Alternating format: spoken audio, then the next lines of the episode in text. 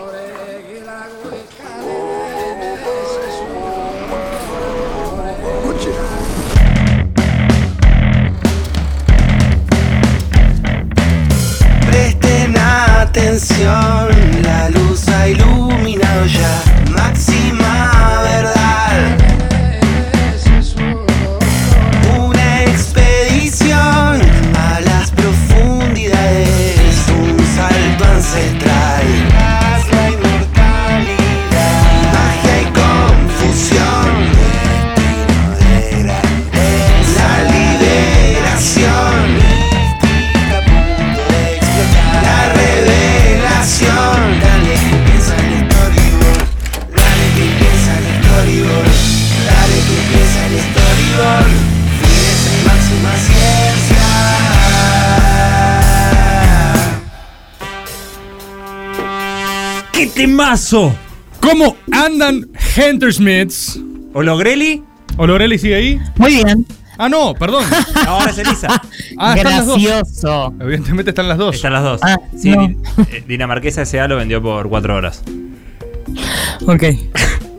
Pero mira, ¿sabes qué estaba pensando antes? No hay mejor introducción posible. en máxima ciencia. Gracias, Eli, o u Olograeli, o quien sea Ologrelli. ustedes. Olograeli parecía. Eh, estaba pensando que no hay mejor introducción posible para eh, el storyboard del que vamos a hablar hoy que este temazo, este Juan Carlos Temoldrio, este Mega Temingson que puso Rufo antes, porque vamos a hablar de. Esta vez sí es temático. Si este programa se trata de eh, el famoso una de más, Sí.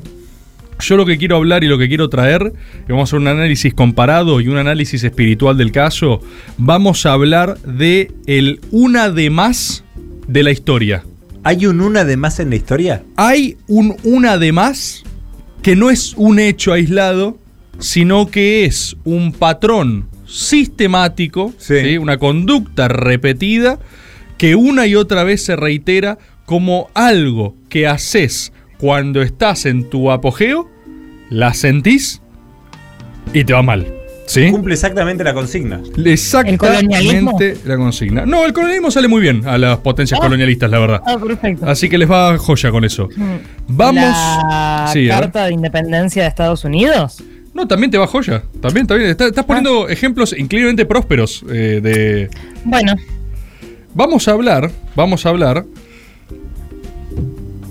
De invadir Rusia. Invadir Rusia. Sí. Me viene Franca. un.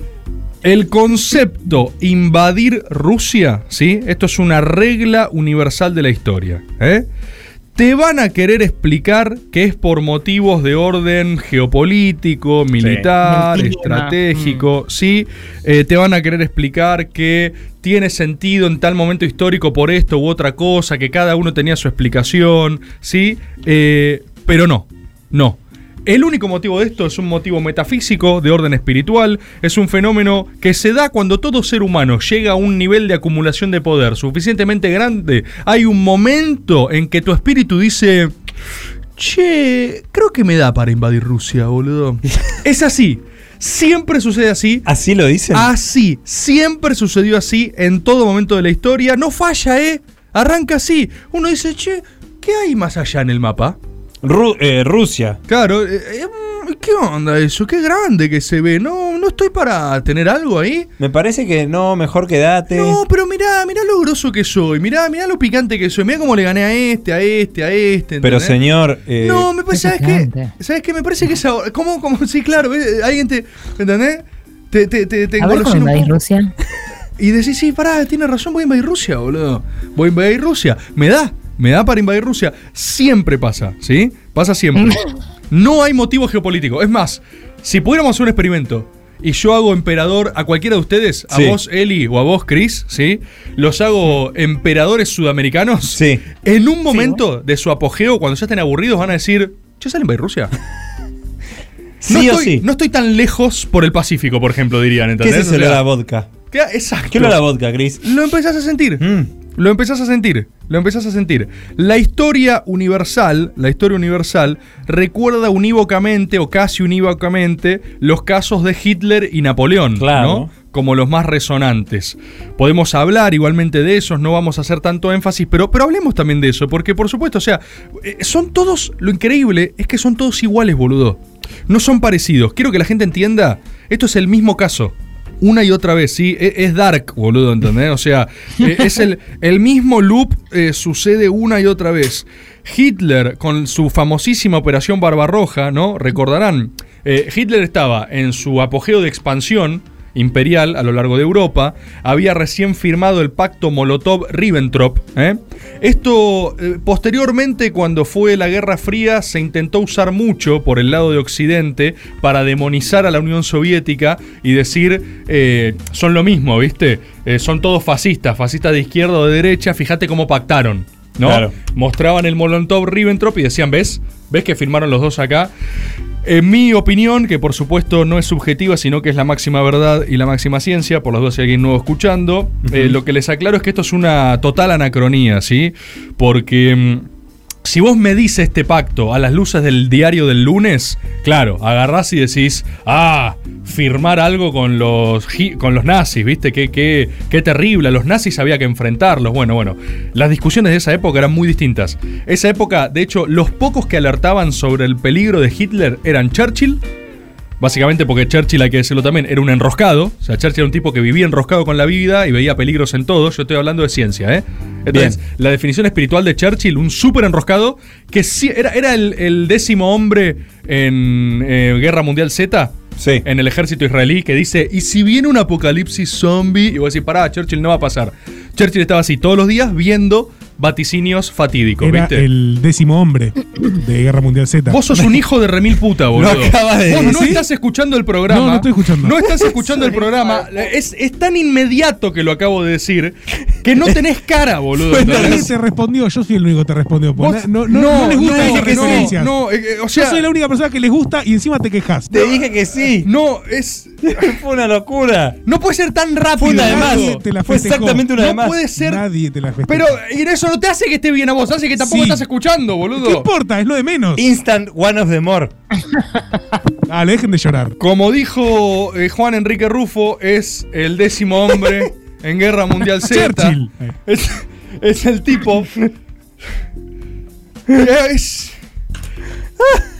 Churchill, condicionado sobre todo por su experiencia militar en Galípoli, ¿sí? Él de muy joven era un tipo muy prometedor que la choca mal y a partir de ahí quedó apesadumbrado por una gran nube negra, ¿viste? Que lo seguía a todas partes y veía cosas terribles en todo. Entonces el chabón fue uno de los primeros que dijo, ojo con este, ojo con el Adolf, ojo con el Adolf. Hay un tipo con un bigotillo gritando mucho, es raro, ¿sí? No le dan bola a Inglaterra, no le dan bola a nadie. Stalin también decía, porque otro psicópata total decía qué onda este y cómo se está desplazando. Estados Unidos estaba en la suya, no les molestaba en esa época. Entonces, claro, el pacto Molotov-Ribbentrop es una forma de frenar algo que se venía inevitable. Era ganar tiempo. De hecho, están las comunicaciones militares de la Unión Soviética de esa época, cómo iban desplazando oficiales a la frontera para reforzar lo que se iba a venir. Era tipo, sí, firmamos el pacto, era el preludio de la guerra, básicamente. Efectivamente, eh, lo que hace posteriormente Hitler es cagarlo a Stalin y hace la famosa Operación Barbarroja. ¿Cuál era la técnica en ese momento? La gran Blitzkrieg. ¿Qué es la Blitzkrieg? Una técnica alemana de máxima profundización. ¿Sí? Y rápido. Locura total. Es tipo, llego rajando, te meto 53 piñas, arraso todo, mato a todos muy, muy, muy, muy, muy rápido a la vez. O sea, es guerra de posiciones al mango. Vean cualquier documental de History Channel de la Segunda Guerra Mundial. Están los famosos tanques alemanes, iban a los pedos, ¿viste? Reventaron hacia los franceses, la Maginot se la metieron en no sé dónde. en todos lados, ¿sí? La Blitzkrieg. Napoleón, por su parte, no vamos, ahora vamos a hablar de las conclusiones porque de vuelta es siempre el mismo caso en la historia, ¿sí? Vos decís que la de más de Hitler fue invadir Rusia. La de. no, pará. Vos decís, pará. pará. una de más. No. Che, Pará. Videla, una de más, ¿no? Pará, no.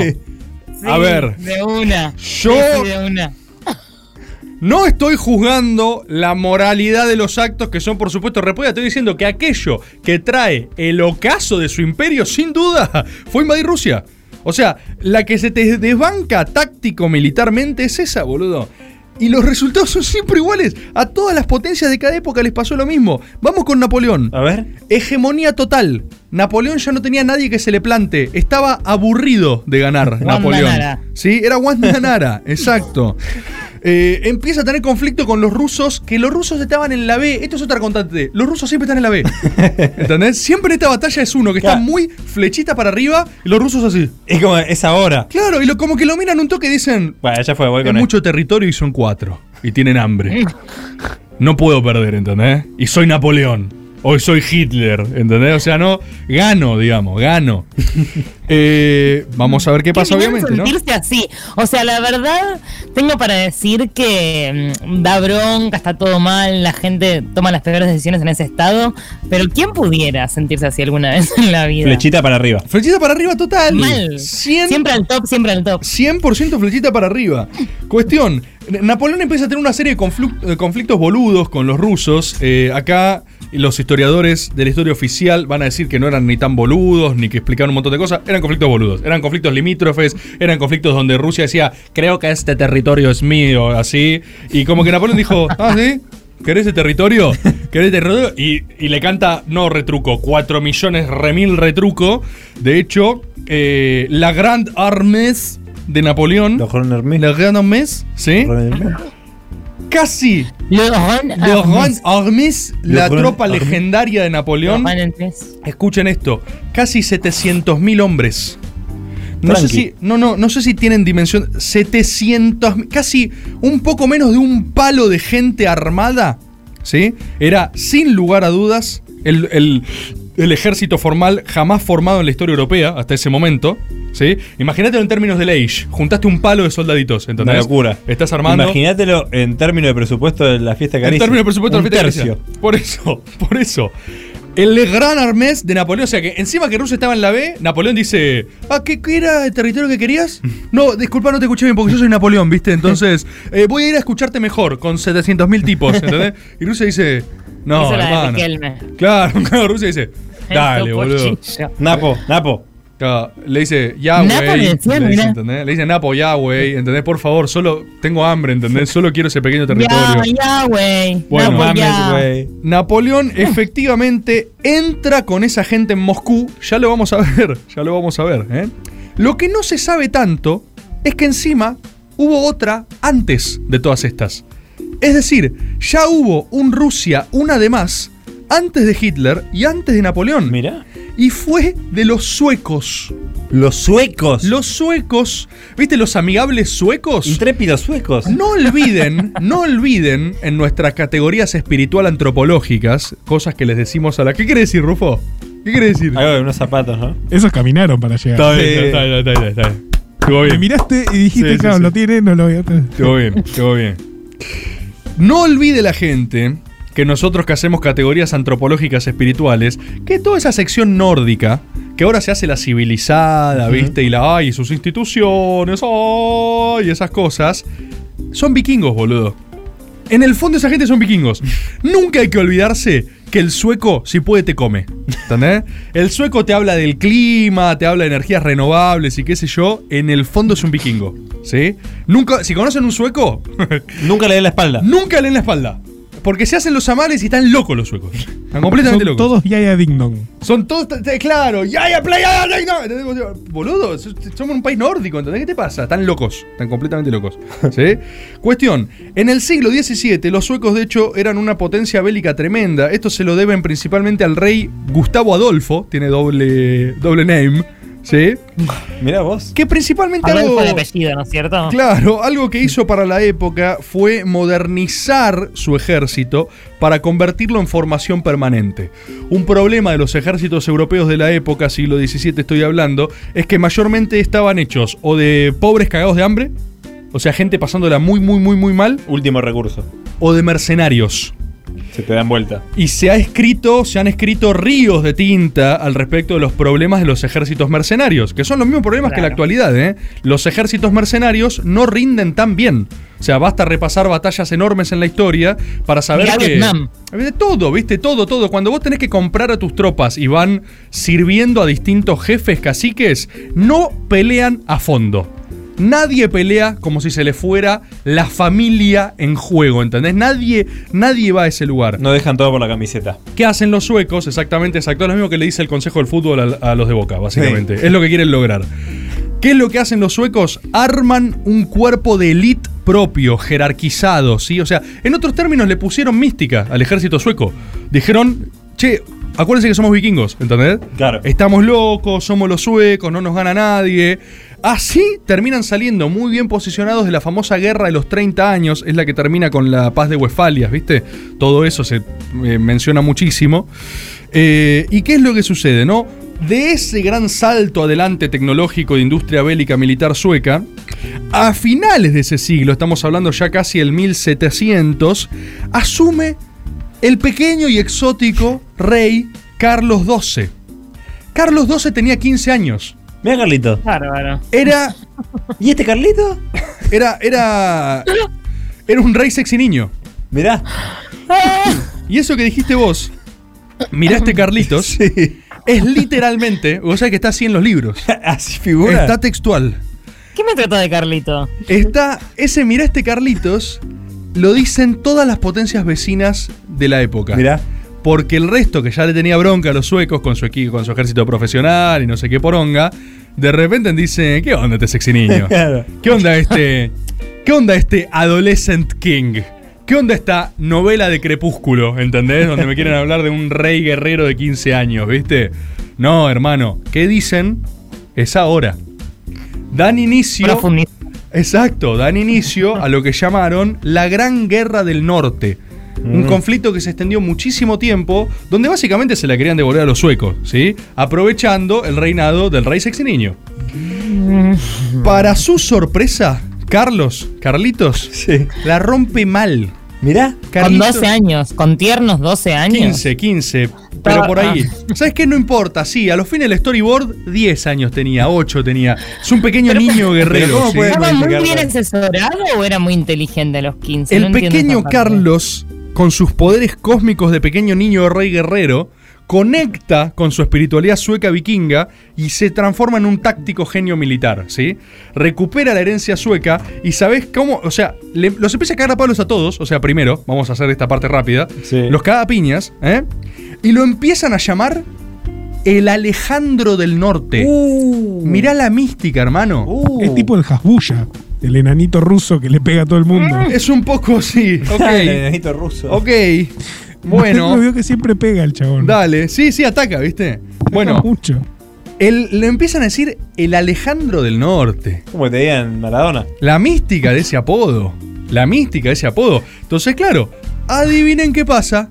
Voy para Rusia. Voy para Rusia. Ah, Voy para Rusia. Alejandro del Norte. Porque le convenía geopolíticamente, porque le convenía tácticamente. Pues no. ¡No! por un fenómeno psicoespiritual del ser humano a determinado poder acumulado, querés invadir Rusia. Bien. Pasa siempre y va a volver a pasar. Incluso le pasó al intrépido niño Carlitos que no Incluso. estaba contaminado de, de una vida larga. El pequeño Carlitos ya estaba un poco más grande, habían pasado casi 10 años, porque esta guerra fue larga, 25. fue prolongada. Ya tenía, ponle que no llegaba a 25, pero andaba por ahí. Y dice, che, mm, ¿y Rusia? ¿Cómo la ven? Tomando una Sindor. ¿Cómo la ve Mingson? Sindor baja, apoya su Sindor así y dice, che, sale, sale, sale un Russian, sale un No crazy época. Russian Invasion. Había Copa esa. ¿Es ahora, compa? ¿Es ahora? Y le dicen, mirá, ah, eh, pequeño Carliños, no tan pequeño, no sé, qué sé yo, que esto que lo otro. El chabón Parece que no. ya no era un boludo, pero ¿qué es lo que sucede? Carliños invade Rusia. ¿Cómo le no. va? ¿Cómo le va? Para mal. el orto. Mal. Te va mal, ¿entendés? Hay que tratar de memorizarlo. El tema es que no se puede, porque cuando vuelva a pasar, va a ser igual. Al que le toque. Pero- Sí, Te hago una pregunta. siempre. Luego de este estudio que vos has hecho para Sí. este Máximo estudio. Eh, ¿No es el error, en todo caso, invadir eh, militarmente y físicamente a Rusia, más no culturalmente y estéticamente? Pues, tanto el pueblo argentino forzando, forzando el supuesto romance entre Cristina y Putin. Ma- Como con y- Natalia. Natalia Oreiro son una forma de invasión. Ahí está Rusia. todo bien. Ahí está todo bien. No, no, no, ahí está todo bien. Eh, hacia el ruso. entrarles, entrarles No, no, no, no tienen drama. Desde el, otro lado. el ruso quiere bien. amor. Solo no quiere que entres y mates amor. a toda su familia. Claro. perfecto. O sea, el ruso pone el Eso yo lo límite. defiendo, lo defiendo. El ruso pone el límite en por favor no vengas y masacres a todo nuestro pueblo. Claro. No Ahora, vengas a mi casa. ¿Querés venderme. tele si querés. ¿Querés venderme un enigmático artista pop? Estoy. ¿Sí? ¿Querés venderme un romance de altas esferas políticas? Estoy. ¿Querés venir a un mundial? Perfecto. Vengan. Vengan. Te digo una de más. Vení, ganalo. Te digo una de más. ¿Querés venderme un Big Mac? Estoy. Estoy. Rico. No tienen drama. Rico. Lo único que no quieren es, che, por favor, no nos invadan. Claro. No entren, no marchen sobre nuestra ciudad. ¿Entendés? Cuestión. Perfecto. Y vamos Es a ver clara ahora. la regla que impone esta gente. Me Vamos- parece que está bien. Vamos a ver ahora, Sí. vamos a ver ahora, en comparado, cómo cada uno de estos acontecimientos no fue parecido, fue el mismo. No. ¿Sí? Porque, ¿qué es lo que pasa? Eh, el crack de Carlos ya era un capo, ¿entendés? Táctica y militarmente, o sea, era bueno en serio, no eran improvisados. El tipo va a conquistar Rusia, a reventar a ese país siempre atrasadísimo y feudal que siempre está luchando por salir adelante. Vamos a ver ahora cómo va saliendo adelante, que también es crucial de esto.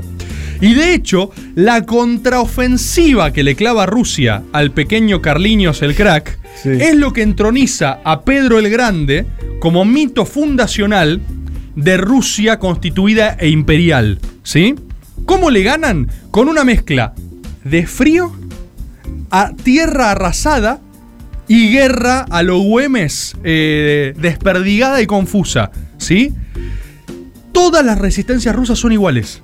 Son largas, horribles, el otro la mide mal. El tema no es entrar a Rusia, el tema es salir. ¿Sí?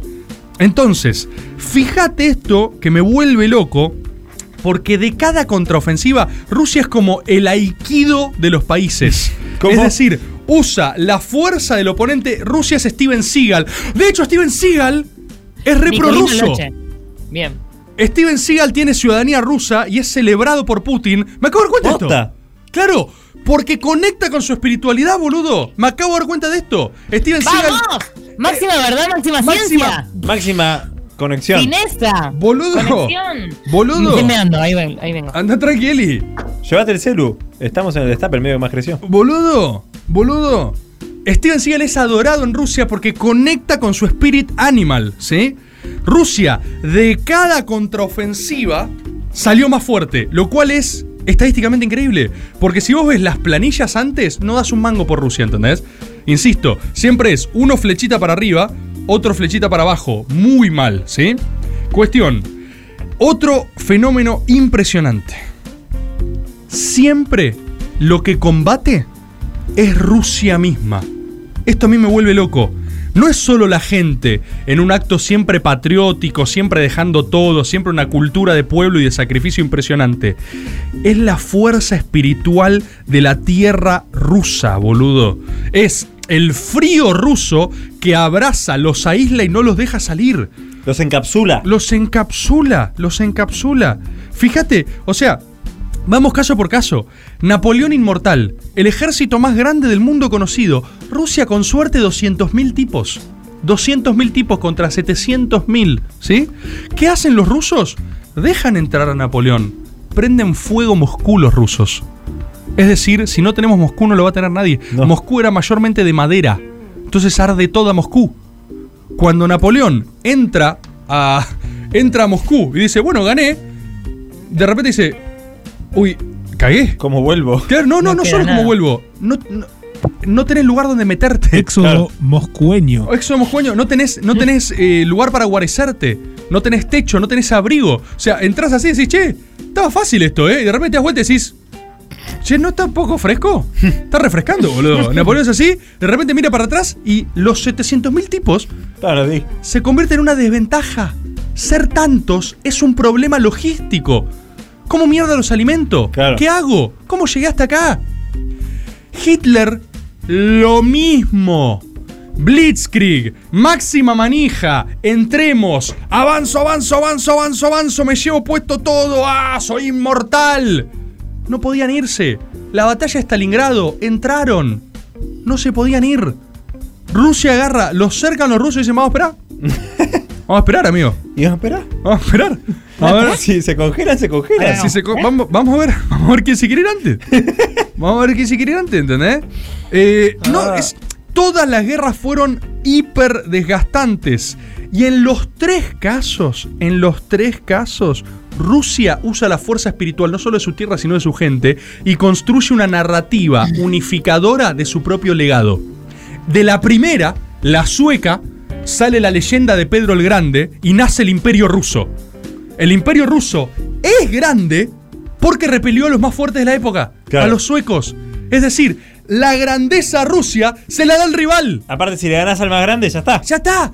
Ya, ya está, le, le gané al campeón. Claro, Le gané al campeón. ¿Qué me importa, entendés? claro. Entonces, nace Pedro el Grande, Inmortales, Imperio Ruso, mística, magia, confusión.